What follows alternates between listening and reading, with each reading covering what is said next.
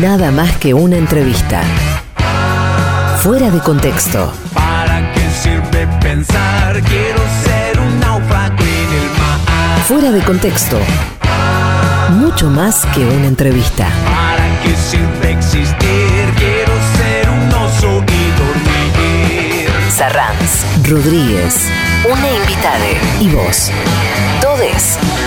Fuera de contexto. Quizás ya ni sepan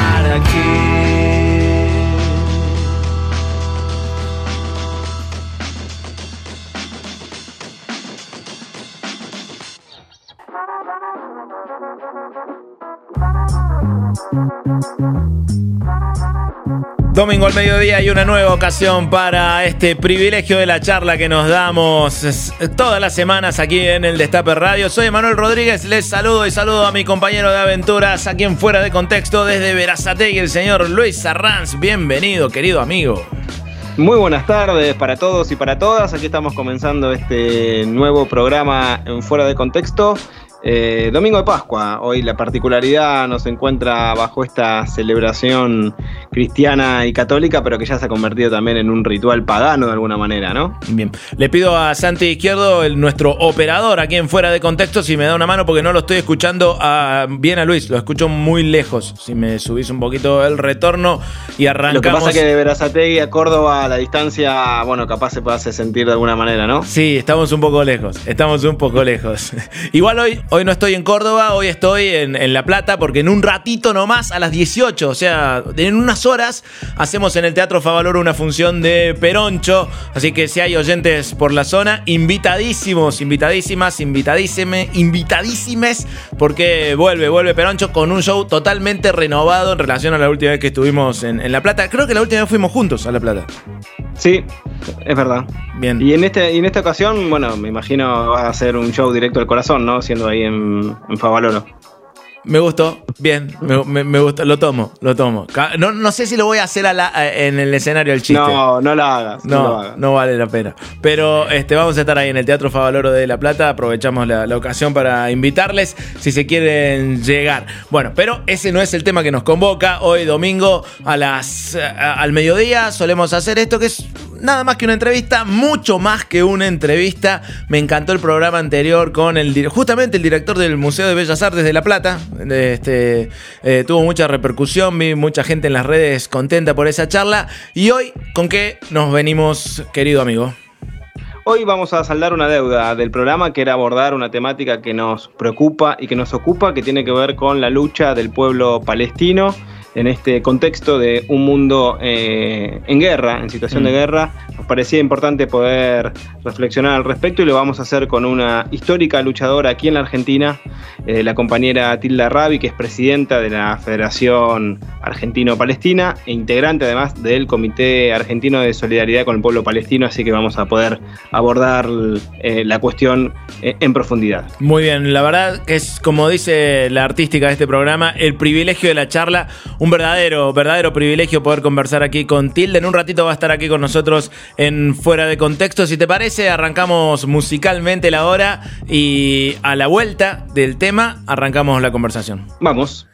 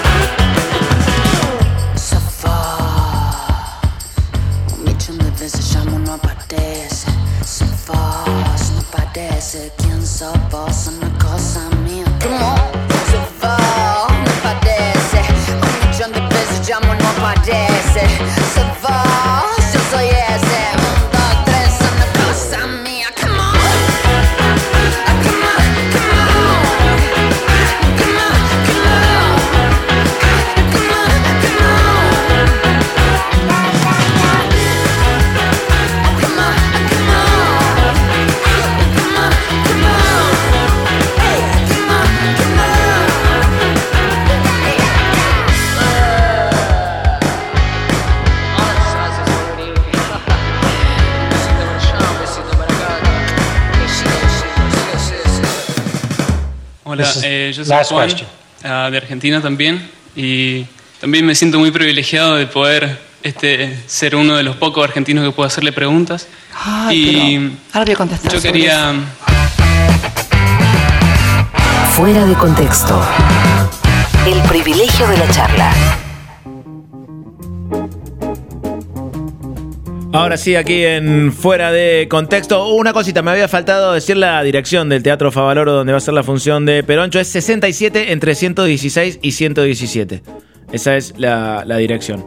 Eh, gente de La Plata sabrá cómo llegar. Yo no sé. Esas son direcciones muy platenses. Bueno, y ahora tenemos el, el- el privilegio y el gusto de poder eh, presentar a nuestra entrevistada del día de hoy aquí en Fuera de Contexto. Como cada programa, les recordamos que nos acompañan en, en Twitter con el hashtag Fuera de Contexto para ir comentando los avatares de esta entrevista, que como decíamos al inicio del programa, era una deuda que teníamos con, nosotros mismos, poder abordar esta temática que tiene que ver con la lucha del pueblo palestino. Y para ello tenemos hoy el honor y el privilegio de poder conversar con Tilda Rabi, que es trabajadora social, periodista, es presidenta de la Federación de Entidades Argentino-Palestinas, es una militante crónica por la autodeterminación de los pueblos, así se autodefine en Twitter y además es integrante del Comité Argentino de Solidaridad con el Pueblo Palestino y militante de la campaña mundial por el boicot, desinversión y sanciones al Estado de Israel. Tilda, un gusto, aquí estamos Luis Arranz y Emanuel Rodríguez con muchísimas ganas y entusiasmo de conversar contigo. Bienvenida.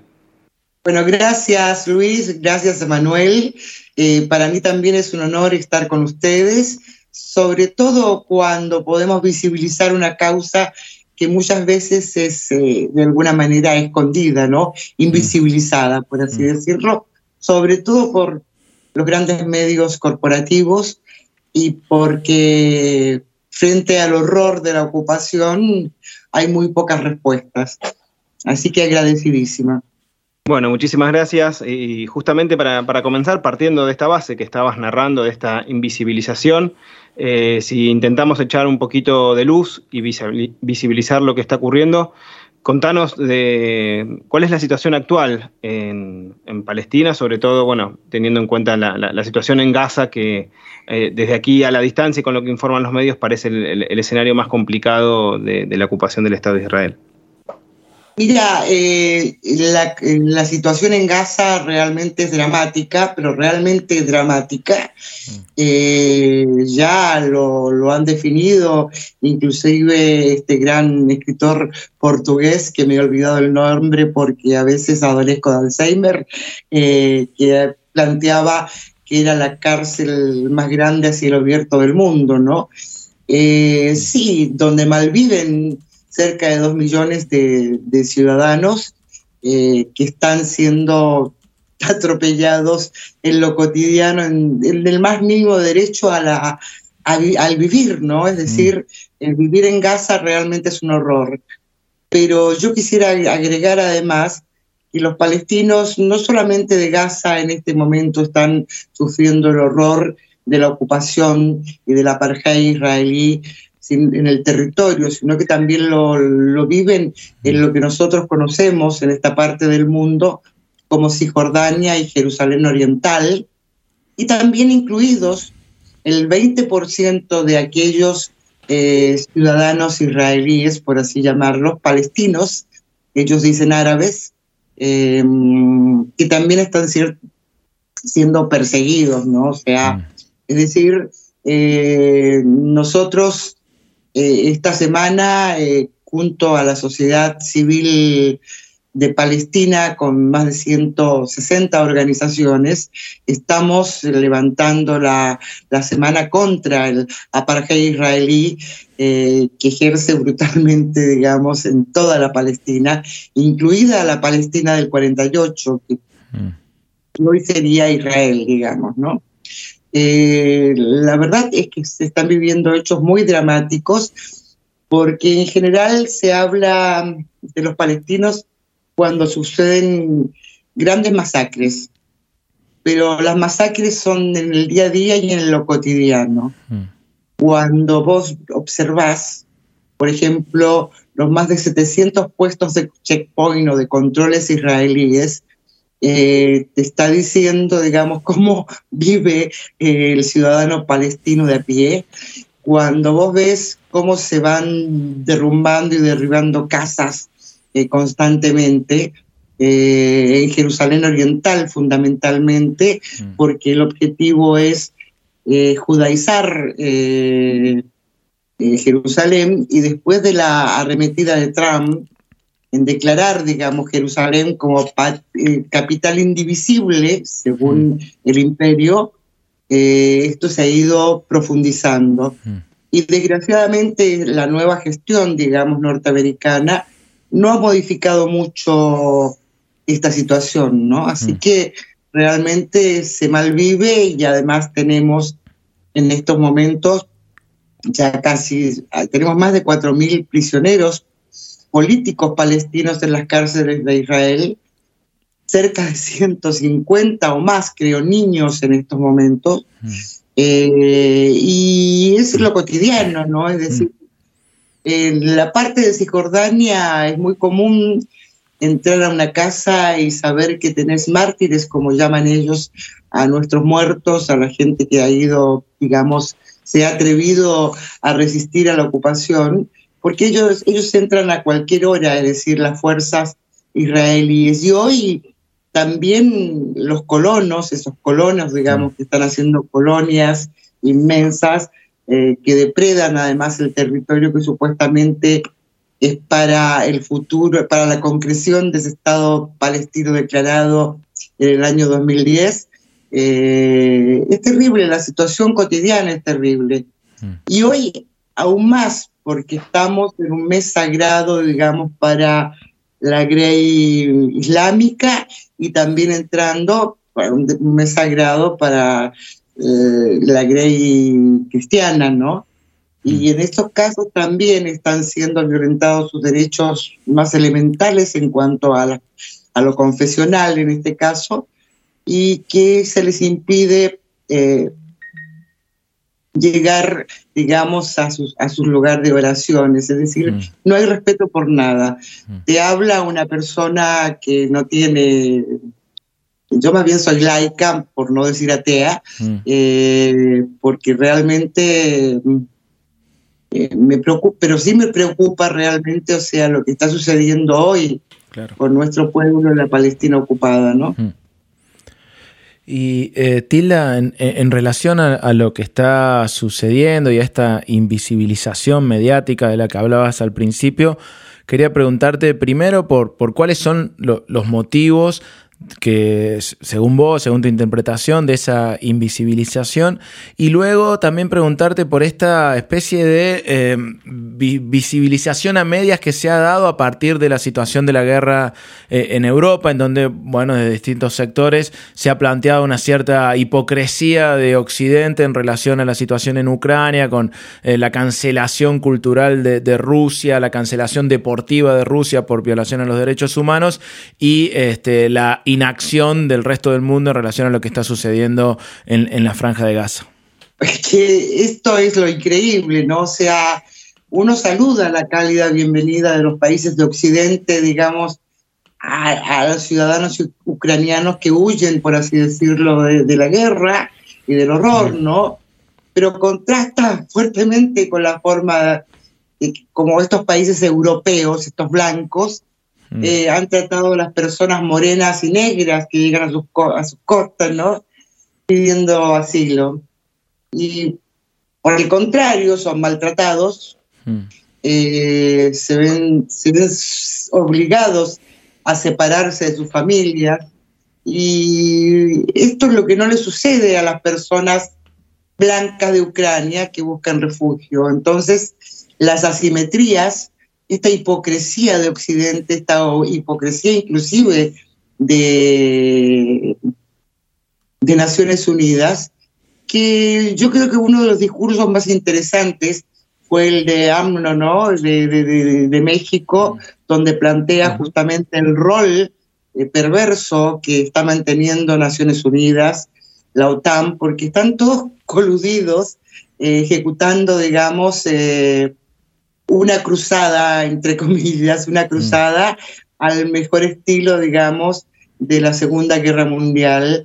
en este caso, también enfrentándose con, promoviendo las sanciones a Rusia y acogiendo, digamos, los pedidos de, para mí, un fascista como es el presidente de Ucrania. ¿no?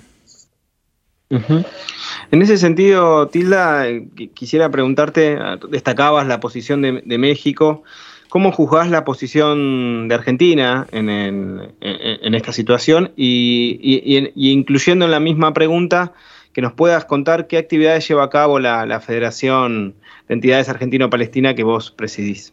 Mira, eh, yo creo que eh, es muy triste, digamos. Yo, yo, yo lamento profundamente la postura argentina con respecto, porque además es muy contradictoria y disiente fundamentalmente en el rol que ha venido ejerciendo en el Consejo de Derechos Humanos de Naciones Unidas.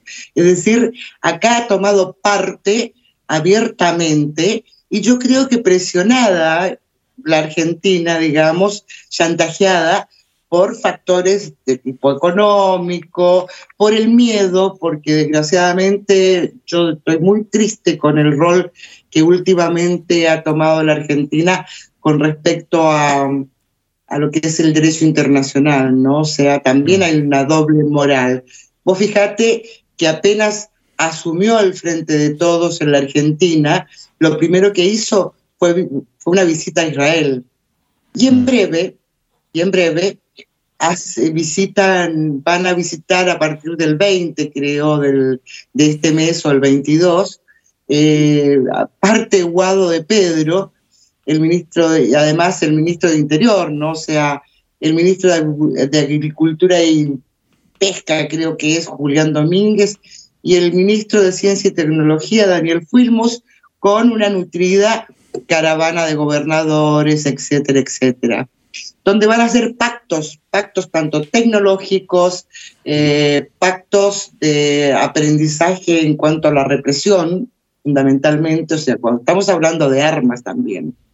El comité tiene una consigna bastante clara y dice las armas que matan palestines oprimen y matan también a nuestros pueblos. Y es real, es decir, fíjate eh, cómo es decir, en la Argentina ya se están usando la, la, ciudad de Buenos Aires, está afinando muy bien el tema de los drones, el tema de las persecuciones, que lo de las excusas telefónicas pasa a ser casi un juego de niños. Hmm.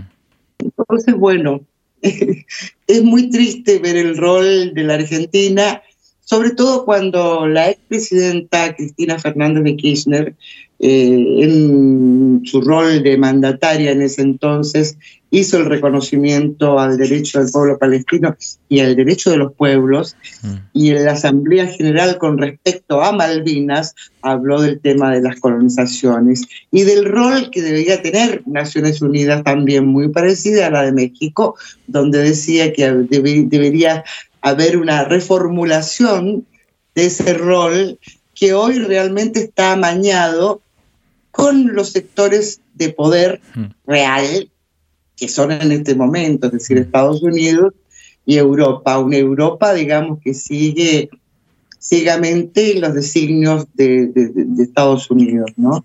Y nosotros vamos siguiéndolos, desgraciadamente.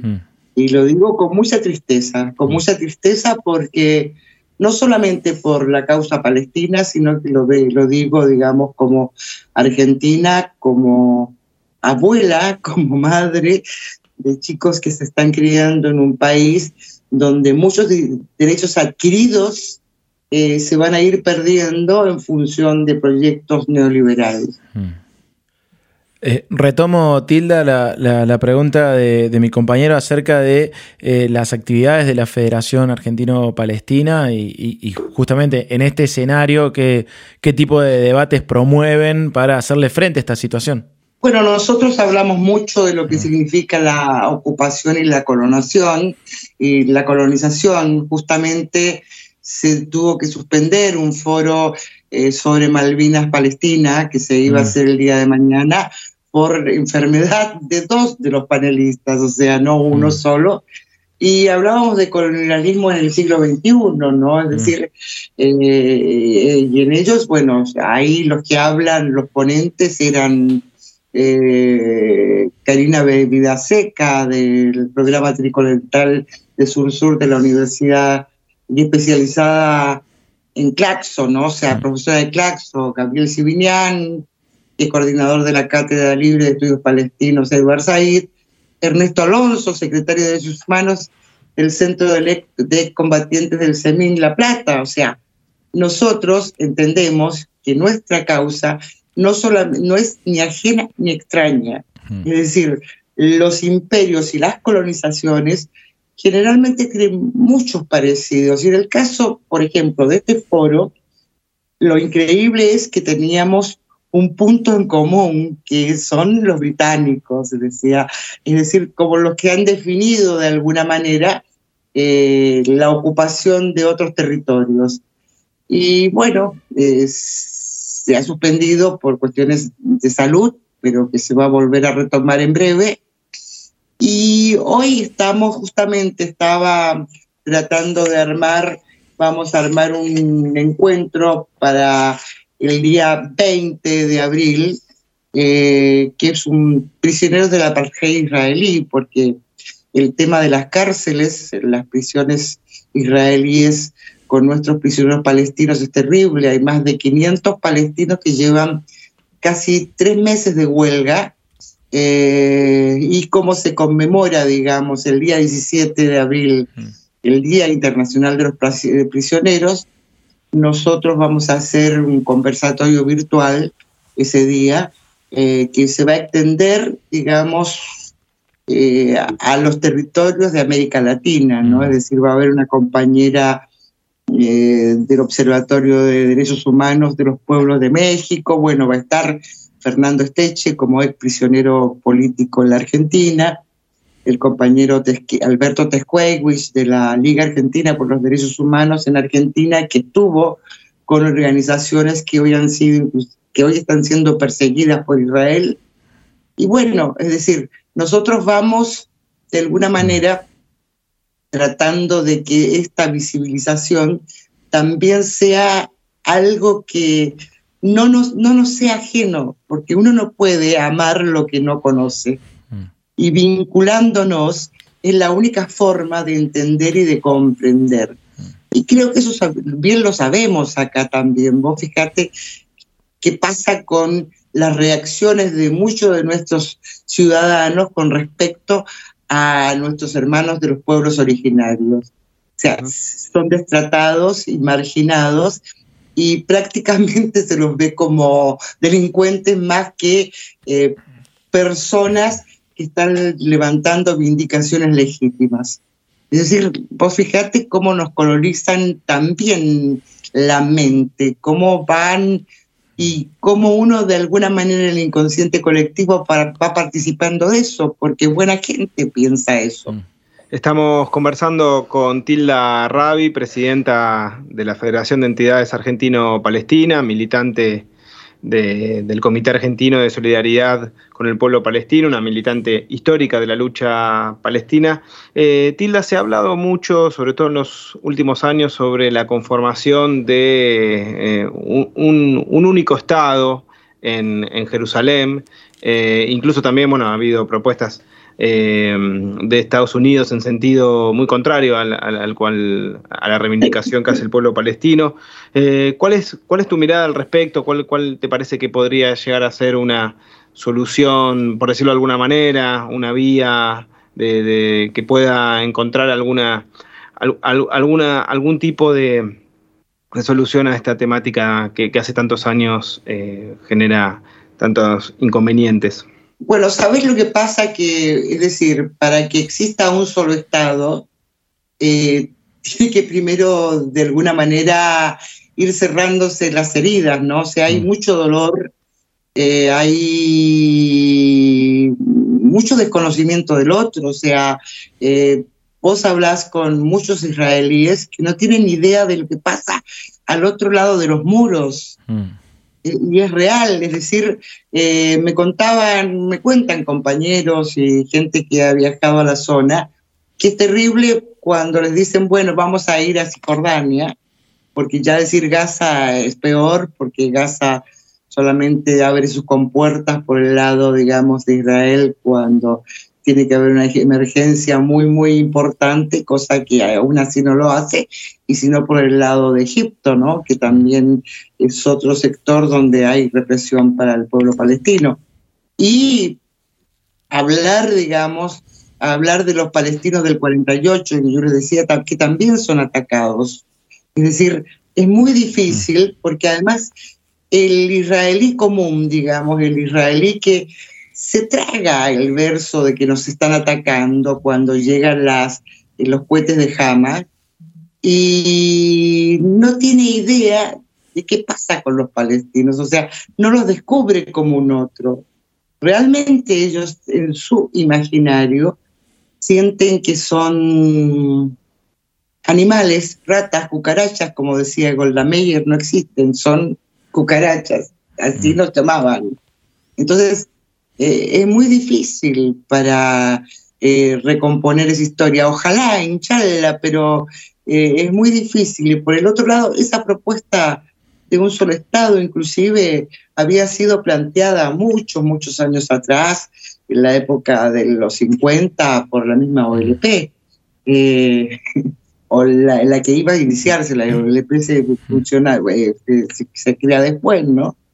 Pero como los palestinos nunca son consultados, mm. vos fijarte, o sea, los pueblos que realmente su, sufren eh, la ocupación no son consultados. Los, los, palestinos nunca fueron consultados sobre la partición de Palestina. Hay muchos relatos perversos, pero realmente mm. no hubo consultas en ningún momento.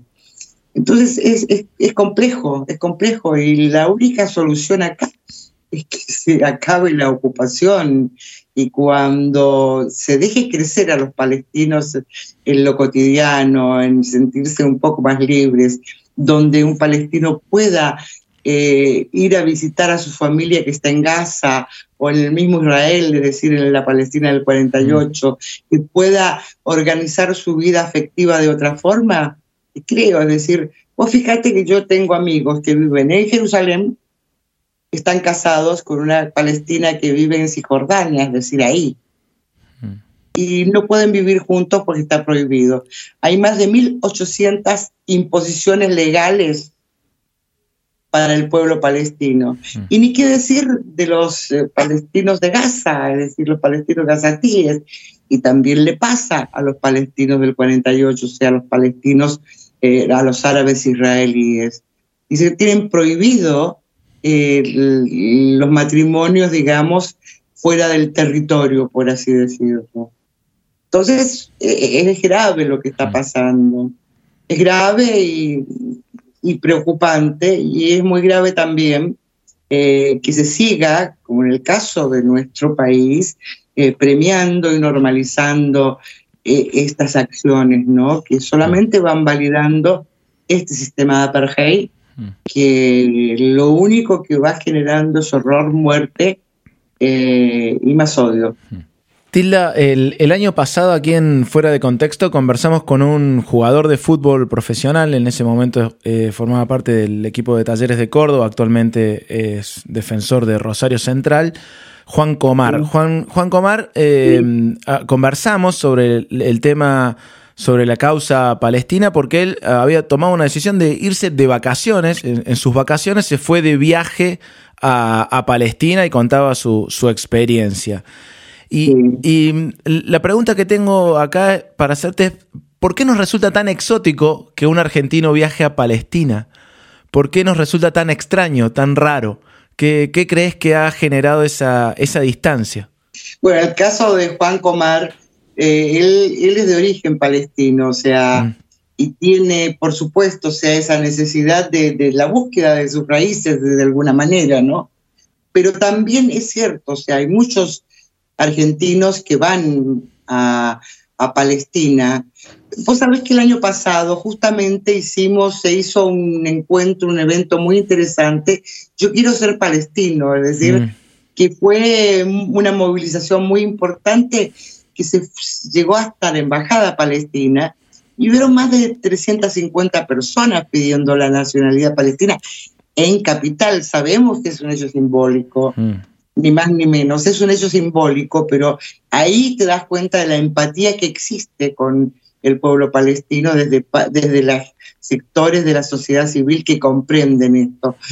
Y nos causó muchos problemas también al comité en ese momento, porque los compañeros o compañeras que viven en la provincia o en otros sectores de la Argentina estaban indignados. Nosotros decíamos que tiene que ser presencial, le explicábamos que, eh, bueno, se había abierto especialmente ese día la embajada, pero que no podíamos poner, digamos, a la gente que, que se encarga de todo esto de todos los días, porque la verdad y que era un hecho simbólico, y, que, y todavía nos siguen escribiendo porque ellos quieren ser palestinos, o sea, y les explicábamos que era un hecho simbólico porque inclusive la ciudadanía palestina la dirime Israel, es decir, Israel no te da ciudadanía palestina, y es porque estamos bajo ocupación, es decir, hasta eso tenemos cercenados, es decir, tantos derechos cercenados, y, el ser palestino también. Entonces, de ahí la importancia, digamos, de lo que significa la resistencia del pueblo, ¿no? O sea, eh, es un pueblo realmente que yo, yo respeto y admiro mucho, pero no por ser de origen palestino, sino que porque siento que, que no está dispuesto, digamos, a morir ni a ser olvidado, ¿no? O sea, como dijo una vez alguien, los palestinos no están dispuestos a hacer los pieles rojas de América, como, como en América del Norte. Mm. Es decir, los palestinos no quieren que les concedan ser grupitos en bastustanes donde después estas democracias encubiertas eh, nos brinden un casino para ver si podemos superar las economías de los lugares, ¿no? O sea, eh, esa es la cuestión, o sea, es complejo porque eh, cada uno de nosotros tiene una experiencia. eh, yo me baso en mi experiencia personal, o sea, cuando yo vine a la Argentina, yo nací en Chile, hija de palestinos, me crié en una familia palestina. Eh, mi madre era de origen español, chilena ella, eh, pero se asumió después como palestina, como sucede en muchas eh, otras comunidades. Eh, mamé de mi abuela, digamos, fundamentalmente esa, ese sentido de la tierra, ¿no? O sea, yo era una mujer muy dura, sin embargo, cuando ella eh, salía en la madrugada, ¿viste? Cuando apuntaba el alba y, y, y se agachaba a recoger la tierra y la olía y decía, Inchala, y yo decía, esta mujer tan dura de día, tan vestida de negro, viste, con un pañuelo, qué sé yo. Sin embargo, cuando ve la, cuando huele la tierra, cuando eh, acariciaba una planta o la higuera, eh, se retrotraía, digamos, a esos lugares donde ella pudo vivir de alguna manera feliz, Mm. porque ella fue, digamos, amputada de su territorio. Mm. Entonces ahí lo comprendí y lo comprendí cuando acá un oficial de migraciones, haciendo yo mis trámites para la residencia, me dijo que los palestinos no existían. Y sí, para muchos no existimos. Pero eso lo decía un hombre que no tenía ninguna, simplemente ellos decían no, no existen porque era el relato común de muchos. Qué fuerte eh, esta, esta historia y además eh, vinculada a tu, a, tu propia, a tu propio recorrido, a tu propia raíz. eh, em, hay que decir, bueno, Chile es el lugar donde vive la comunidad palestina más grande fuera de, de Palestina y, y en la, y en la región, pero, pero da cuenta lo que vas narrando de la cantidad de, de exiliados, de refugiados. Eh, hace unos minutos hablabas también refiriéndote a la situación en Gaza, de que bueno, el, el- el bloqueo allí eh, por parte de Israel es total, que solo eh, puede ser levantado de manera muy ocasional ante emergencias, y decía que la otra vía era Egipto, donde también hay represiones. Quisiera preguntarte al respecto cuál ha sido o cuál está siendo la postura de los gobiernos árabes respecto de la situación palestina. Eh, los gobiernos árabes eh, últimamente han tenido un triste rol, salvo, digamos, eh, qué sé yo, Argelia, eh, bueno, hay países que han sido totalmente también atacados y diezmados, como es Siria. Siria sigue teniendo un- una adhesión fuerte. Jordania ha tenido una postura mucho más eh, bueno, Jordania tiene un gran sector de refugiados dentro de la misma, eh, pero hay países, sobre todo los países ¿viste, del Golfo, están teniendo posturas muy, muy terribles, inclusive reconociendo a Israel o como Marruecos también, es decir, pero que confluyen en un ideario común, vuelvo a repetir, confluyen, digamos, en lo que significan los intereses de estos sectores gobernantes, porque los pueblos siguen siendo eh, totalmente, eh, son, se identifican con los palestinos. Los árabes en general, vos hablas de Palestina y, emerge, digamos, eh, ellos sienten que es un- una herida, digamos, a corazón abierto el tema de Palestina, ¿no? Y no nos olvidemos que Líbano, por ejemplo, tiene una gran cantidad de refugiados, en Siria también, y bueno, los, los libios, que- pero todos ellos han sufrido el horror de los apetitos imperiales, sobre todo de Estados Unidos y posteriormente de Europa, ¿no? Es decir, vos fíjate, es muy parecido, yo no sé qué va a pasar con Ucrania, pero me parece que es muy parecido lo que están haciendo con los ucranianos, ¿no? Más que querer reventar a Rusia, yo creo que quieren poner ahí, viste, es un, un eje y no les importa nada al pueblo ucraniano. Lástima que los ucranianos sí lo creen. Estamos conversando con Tilda Rabi. Eh, Tilda, hay, hace unos años, creo que unos 10 años más o menos, se hizo muy conocido un, un poema de, de Rafif Siadá, una poeta palestina, Sí. que le, le contaba que en una conversación, en una conferencia de prensa, porque ella trabaja como periodista, eh, alguien Sí. le pregunta, che, ¿no sería todo más fácil si ustedes dejaran de enseñarle a sus hijos tanto odio? Y a partir, de, a partir de esa pregunta ella hace un poema extraordinario que lo recomendamos. Lásti- Lástima, no, no conozco una, una eh, traducción oral al español, está en inglés, sí, Ay, muy, ay. muy viral. Ay, ay, Ah, lo que bueno. pasa es que tendría que buscarla y se las mando. Después Ah, es dale. buenísima. La hemos leído en. Déjame que te hable en mi idioma, en mi idioma árabe. Sí. Eh, déjate, Rafit, a ver, que me- ahora no, me, Sí. me- me he, me he bloqueado, pero es maravillosa, es maravillosa Sí, porque Rafit, digamos, bueno, Rafit es una de las integrantes del movimiento BNC, el movimiento de boicot, desinversión y sanciones. Hmm. Eh, yo tuve la oportunidad de conocerla en el año 2010, creo, 11, no estoy muy segura, en el Foro Social Mundial que se hizo eh, acá en Brasil, Palestina Libre, ¿no? Y Mm. ella, bueno, estuvo allí y la escuché en persona, fue un honor, Sí. hermosa chica. Eh, y sí, o sea, es decir, la- las nuevas poetas palestinas tienen una fuerza muy grande. Hmm. En general, los palestinos son un pueblo de poetas. ¿eh?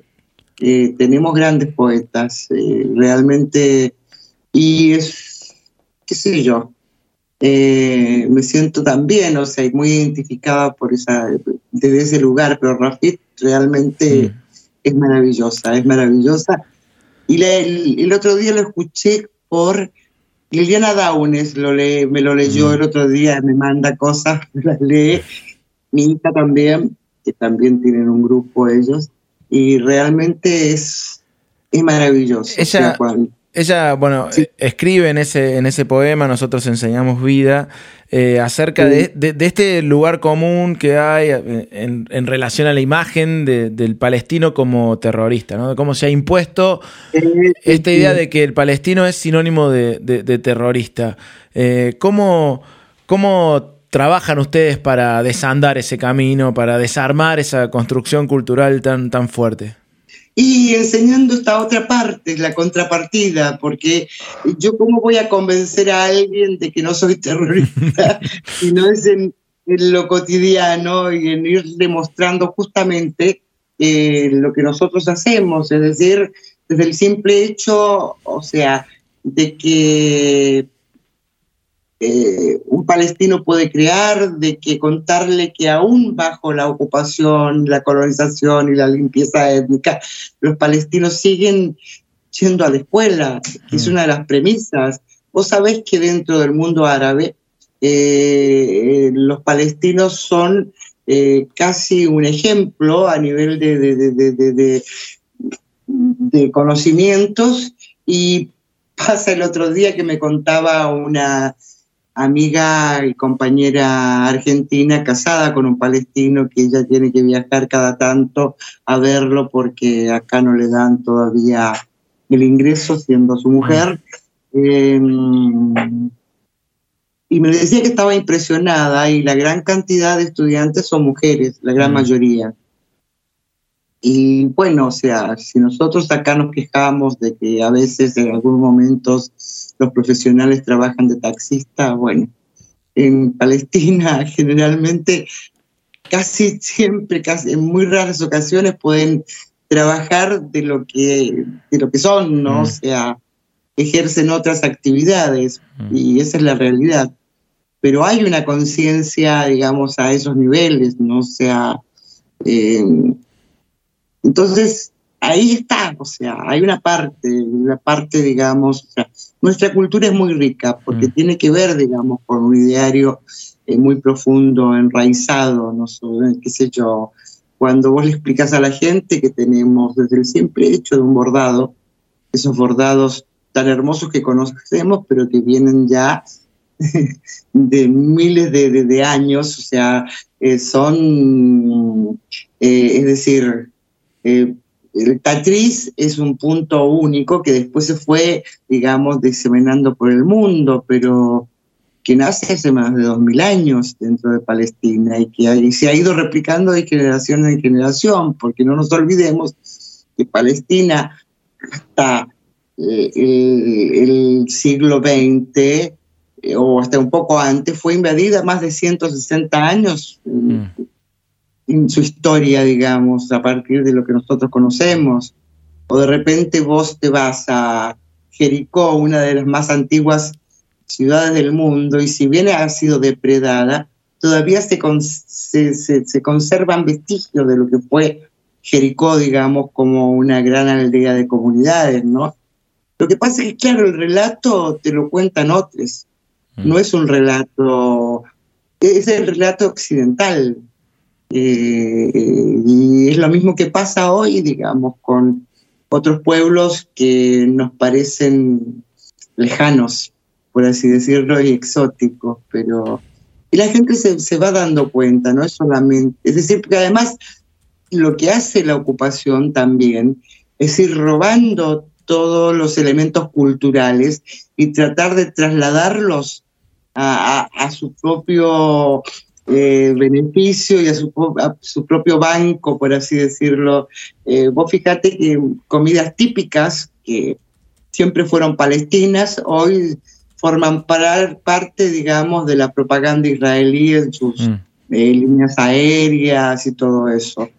Y no nos olvidemos que la población, la gran población que existe en Israel hoy es de mayoría, digamos, que proviene producto, digamos, de los grandes crímenes que cometió Occidente, sobre todo el nazismo, y que por lo tanto no tenían la cultura árabe, pues los árabes de confesión judía también se sienten profundamente discriminados, eh, discriminados, no es que, eh, y lo han sufrido, sobre todo los viejos, ahora ya los jóvenes se van adaptando, ¿no? Pero es como los falachas que llevaron en su momento y que hubo casi suicidios en masa, ¿no? Porque ellos necesitan poblar el territorio, judaizarlo desde una perspectiva muy perversa, ¿no? O sea, muy perversa, que no tiene nada que ver inclusive con aquellos judíos observantes y que desgraciadamente quedan pocos. Pero sí, yo, bueno, nosotros trabajamos de hecho con sectores nocionistas o antisionistas, ¿no? O sea, Tilda, quisiéramos agradecerte muchísimo estos minutos, este privilegio de la charla que hemos tenido al poder, eh, a través de tus reflexiones, de tu mirada y, de tu lucha, profundizar también en la lucha de- del pueblo palestino. Bueno, yo quiero agradecerles a ustedes profundamente. Espero que hayamos cumplido el cometido de poder, sobre todo, vuelvo a insistir, en esta semana, ¿no? Que, que tiene que ver, digamos, con eh, contra el apartheid israelí, porque esta es otra, otra de las cosas, ¿eh? Es apartheid, como lo, dice, lo dicen varias organizaciones de derechos humanos, como Human Rights, B'Tselem, eh, y que están siendo ahora perseguidas. Y bueno, ah, siempre hay que seguir porque la lucha continúa y la lucha de los pueblos es una sola, eso es verdad. Este es nuestro, nu- nuestra manera también de levantar el puño por una Palestina libre. Tilda, muchísimas gracias por este ratito aquí en Fuera de Contexto. Gracias a ustedes. Un abrazo grande. Nada más que una entrevista. Mucho más que una entrevista. Fuera de contexto. Todo se presta. Hoy mi cuerpo fue una masacre televisada. Hoy mi cuerpo fue una masacre televisada que tenía que caber en un titular y en un límite de palabras. Hoy mi cuerpo fue una masacre televisada que tenía que caber en un titular y en un límite de palabras con suficiente estadística como para contrarrestar una respuesta mesurada. Había perfeccionado mi inglés, me había aprendido las resoluciones de la ONU, pero aún así me preguntó, señorita Siade, ¿no cree que todo se resolvería si dejaran de enseñar tanto odio a sus hijos? Pausa. Miro mi interior, busco fortaleza para tener paciencia, pero no tengo paciencia en la punta de la lengua mientras caen bombas sobre Gaza. La paciencia me abandonó. Pausa. Sonrisa. Nosotros enseñamos vida, Señor. Rafif, acuérdate de sonreír. Pausa. Nosotros enseñamos vida, Señor. Nosotros, los palestinos, enseñamos vida después de que ellos hayan ocupado los últimos cielos. Nosotros enseñamos vida después de que ellos hayan construido sus asentamientos y muros de apartheid más allá de los últimos cielos. Nosotros enseñamos vida, Señor. Pero hoy mi cuerpo fue una masacre televisada para caber en un titular y en un límite de palabras. Solo un reportaje, danos. Un reportaje con lado humano. Mira, esto no es político. Solo queremos hablarle a la gente de vos y de tu pueblo, así que danos un reportaje humano. No menciones las palabras apartheid ni ocupación. Esto no es político. Me tenés que ayudar, como periodista, ayudarme a contar tu historia, que no es una historia política. Hoy, mi cuerpo fue una masacre televisada. ¿Y si nos das un reportaje sobre una mujer en Gaza que necesite medicinas? ¿Y vos? ¿Tenés suficientes huesos rotos como para cubrir el sol? Pásame tus muertos y una lista con sus nombres en un máximo de 1200 palabras. Hoy, mi cuerpo fue una masacre televisada que tenía que caber en un titular y en un límite de palabras, y conmover a quienes son insensibles a la sangre terrorista. Pero ellos sintieron pena. Sintieron pena por el en Gaza, así que les di resoluciones de la ONU y estadísticas y condenamos y deploramos y rechazamos y no son iguales ocupantes y ocupados y cuento. 100 muertos, 200 muertos, 1000 muertos. Y entre eso, entre crímenes de guerra y masacres, ventilé las palabras y sonreí, no exótica, sonreí no terrorista. Y recuento, y recuento, 100 muertos, 200 muertos, 1000 muertos. ¿Hay alguien ahí? ¿Alguien escucha? Quisiera poder llorar sobre sus cadáveres. Quisiera simplemente correr descalza por cada campo de refugiados, abrazar a cada niño y cubrir sus oídos para evitar que escuchen el sonido de las bombas por el resto de sus vidas como yo las escucho. Hoy mi cuerpo fue una masacre televisada. Y déjame decirte que no hay nada que tus resoluciones de la ONU hayan hecho en absoluto sobre eso. Y no hay titular, no hay titular que se me ocurra, no importa cuán bueno sea mi inglés, no hay titular, no hay titular, no hay titular, no hay titular que los devuelva la vida. No hay titular que arregle esto. Nosotros enseñamos vida, Señor. Nosotros enseñamos vida, Señor. Nosotros, los palestinos, nos levantamos cada mañana para enseñarle al resto del mundo vida, Señor. Fuera de contexto. Se va terminando este fuera de contexto. Estábamos escuchando recién a Valdría Ruiz Schulz que grabó una versión en español del poema de Rafif Siadá que habíamos, eh, del que habíamos estado conversando junto a Tilda Rabí en la, en la entrevista. Nosotros enseñamos vida, Señor.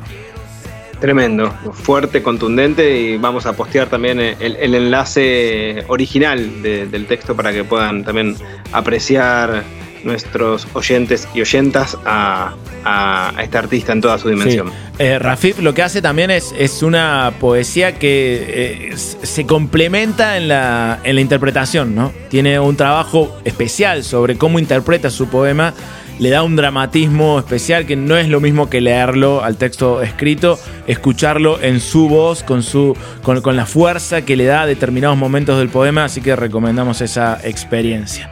Se va terminando este fuera de contexto, querido amigo. Espero verte en un rato en el Teatro Favaloro. Ojalá que sea así y la verdad, bueno, un programa eh, fuerte, conmovedor, porque bueno, lo, lo que relataba Tilda tiene una profundidad histórica, una dimensión de lucha además y una reivindicación de- de- en plena vigencia en un mundo donde, como decíamos al inicio, eh, se habla muchísimo de, de la guerra en Ucrania y poquísimo sobre la ocupación israelí en Palestina. Muchísimas gracias a toda la familia del Destape Radio por permitirnos hacer este programa en el que podemos hablar de estos temas absolutamente sin ningún inconveniente. Eso hay que valorarlo porque el escenario mediático argentino eh, no escapa a las, a, las leyes de- del mercado global. Estos temas no son muy frecuentes, por ende debemos agradecer este privilegio de estar en un medio en el que estos temas se pueden tratar con absoluta libertad. Querido amigo Luis, nos volvemos a encontrar el próximo domingo. Tenemos que seguir agradeciendo, obviamente, no solo a la familia del Destape, casi me voy sin agradecer a toda la familia de fuera de contexto, a Nico Colombo en la producción general, por supuesto, a Pocho Monasterio en la, en la edición, en la subida a las plataformas de podcast, a Santi Izquierdo que está operando en el estudio de Radio B punto podcast. Lo buscan ahí en las redes. Y Aldana Varas nuestra productora aquí en el piso que ya tiene una semana más que el año que la semana anterior que había cumplido años Al igual que el Nico Colombo, la, la producción estuvo de cumpleaños. Nico Colombo también cumplió años y no lo saludamos. Y se reenojó, se puso celoso, estu- está sensible porque acaba de ser papá y está de caravana, como dicen los primos de la Bigornia. Este, y no lo saludamos. Pido disculpas, pedimos disculpas por no saludar a Nico Colombo la semana pasada. Lo saludamos ahora. Feliz cumpleaños y una semana, querido amigo Nico Colombo, eh, por favor, que no. que no se ofendan. Y por supuesto el agradecimiento a ustedes que, que bancan, que sostienen el programa con la escucha atenta y que eso nos, nos fortalece y nos enriquece programa a programa. Hasta el domingo que viene nos encontramos a las 13 en un nuevo Fuera de Contexto. Chau Luis. Chau, chau.